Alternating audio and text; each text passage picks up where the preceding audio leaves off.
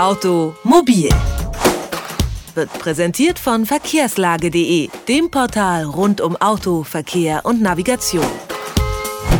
Gestern hat die EU ein Verfahren gegen Deutschland eröffnet. Grund dafür sind die Klimaanlagen in neuen Mercedes-Modellen.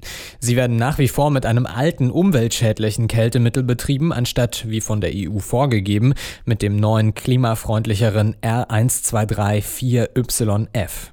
Der Autokonzern Daimler hält das neue Kältemittel allerdings für zu gefährlich, um es in Fahrzeugen einzusetzen.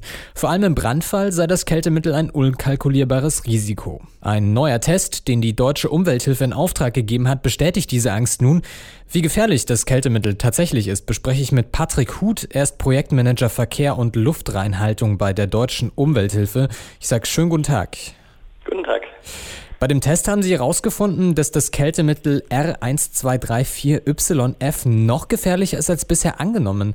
Was haben Sie denn genau getestet? Also es ist so, dass wir bereits 2008 bzw. 2009 erste Tests mit dem Kältemittel 1234YF durchgeführt haben und damals schon von den Sicherheitsrisiken gewarnt haben. Allerdings ist es so, dass alle bisherigen Untersuchungen auf dem Szenario basierten, dass austretendes Kältemittel sich an heißen Motorteilen entzündet. Viele ähm, Fahrzeugbrände entstehen aber aus ganz anderen Gründen, beispielsweise durch ähm, elektrische Defekte, überhitzte Bremsen oder Reifen oder auch beispielsweise durch Vandalismus. Deshalb hatten wir bei unserem neuen Test äh, ein ganz anderes Szenario gewählt, ein realistisches Szenario, das den Abbrand eines kompletten Fahrzeugs simulieren sollte. Hierfür wurde in einem Brandtunnel ähm, eine indirekte Entzündung des Kältemittels abgebildet. Und ähm, dabei kam ähm, es zu dem Ergebnis, dass beträchtliche Mengen von Fluorwasserstoff ähm, gebildet wurden, die eben in dieser Menge bereits nach kurzer Zeit äh, zu irreversiblen Gesundheitsschäden führen können. Das heißt also praktisch, Sie haben ein Auto angezündet und dann geguckt, was da so an Rauch rauskam. Genau, also ähm, in einem Brandtunnel ähm, eben ähm, ein Auto an einem Vorderreifen angezündet und dann ähm, wurden die gesamten Rauchabgase wurden gemessen und dabei entstand eben, entstanden diese beträchtlichen Mengen von Fluorwasserstoff.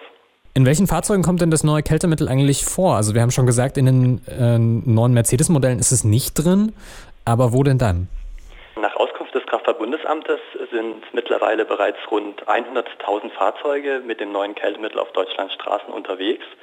Das äh, betrifft ähm, vor allem Modelle wie den Hyundai i30, ähm, den Kia Ceed, ähm, den Opel Mokka und aber auch einige ähm, Subaru-Modelle. Mittlerweile gibt es auch ein erstes Modell eines rein deutschen Herstellers, nämlich den BMW i3. Das sind ähm, so einige Fahrzeuge. Eine komplette Liste ähm, der 1234 YF-Fahrzeuge ist auf unserer DUH-Webseite verfügbar. Jetzt muss ich nochmal nachfragen. Sie haben gesagt, bei dem Brandtest äh, kam raus, dass sich eine beträchtliche Menge an Fluorwasserstoffen freisetzt.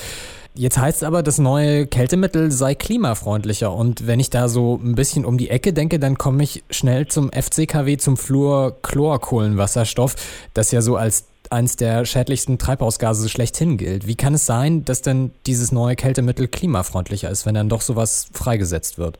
Also dieses Abbauprodukt, ähm, dieses, äh, der Fluorwasserstoff, nur im Brandfall ähm, entsteht dieser durch, eben durch diesen Fluorgehalt ähm, in dem Kältemittel. Sonst im äh, normalen Betrieb geht keine ozonschädigende Wirkung von diesem Kältemittel aus.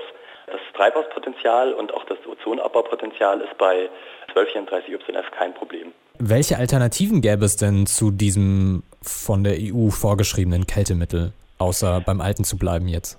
Ähm, es gibt sehr wohl eine Alternative und die wurde auch schon in der ähm, Automobilindustrie sehr weit entwicklungstechnisch vorangetrieben. Und zwar ist Kohlendioxid äh, bzw. CO2. Und ähm, das ist äh, für uns das Kältemittel der ersten Wahl. Das mag zunächst widersprüchlich klingen, dass sich, ähm, weil Umweltverbände sich normalerweise eigentlich für eine Verminderung von CO2-Emissionen stark machen, aber nur eben zum Vergleich. Ähm, das alte Kältemittel in den Pkw ähm, hat, ähm, also ist 1430 mal klimaschädlicher als CO2. Ähm, deshalb ist CO2 ähm, aus unserer Sicht das umweltfreundlichste, günstigste und eben ähm, ja, beste ähm, Kältemittel, das man im Pkw einsetzen kann. Und es hat natürlich den Vorteil, dass es nicht brennt. Das von der EU vorgeschriebene Kältemittel für Klimaanlagen ist gefährlicher als bisher angenommen. Das hat ein Test im Auftrag der deutschen Umwelthilfe herausgefunden. Über das Gefahrenpotenzial habe ich mit Patrick Huth eben von der deutschen Umwelthilfe gesprochen. Ich sage herzlichen Dank für das Gespräch. Bitte. Automobil Jede Woche präsentiert von verkehrslage.de.